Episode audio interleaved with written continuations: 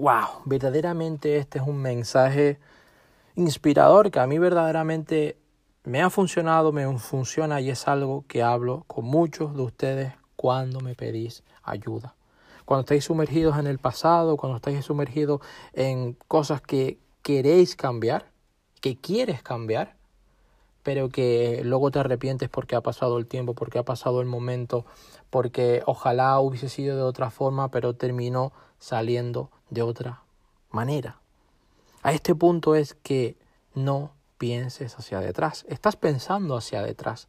El primer punto de este programa, y más que de programa en sí, es de enseñanza, de inspiración para tu vida diaria, es que anotes esto. Anota esto. Y si estás conduciendo, anótalo cuando llegues a tu destino. Piensa hacia adelante. Repito, piensa hacia adelante.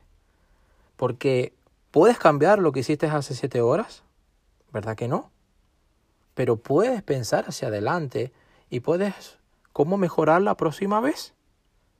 Puedes elegir no las circunstancias, sino cómo te lo vas a tomar, qué vas a hacer al respecto. Hay gente que se flagela, que se inunda en un vaso de agua intentando cambiar lo que hicieron a las 7 de la mañana, a las 8 de la mañana, a las 6 de la mañana, a las 5 de la mañana, porque no salieron las cosas como querían.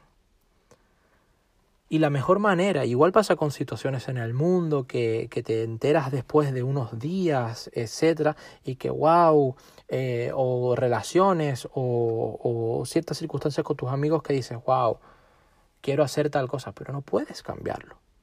Ahora, lo que sí puedes hacer es planear y pensar hacia adelante. Cómo vas a llevar tus días, cómo vas a llevar tu semana, cómo vas a planificar tu mes, qué metas te vas a poner, porque metas es verdaderamente lo que te está dando tu impacto, no solamente a corto plazo, sino también a mediano, a largo plazo, y es una manera espléndida, una manera espectacular de mantenerte motivado motivada, pensando hacia adelante, no pensando hacia atrás, no recordando el pasado, no recordando las veces que la cagaste, no debilitándote mentalmente. Tienes que pensar hacia adelante y pensar cuál es tu próximo objetivo, cuáles son tus próximos objetivos que están, digamos, diseccionando, detallando tus metas mayores.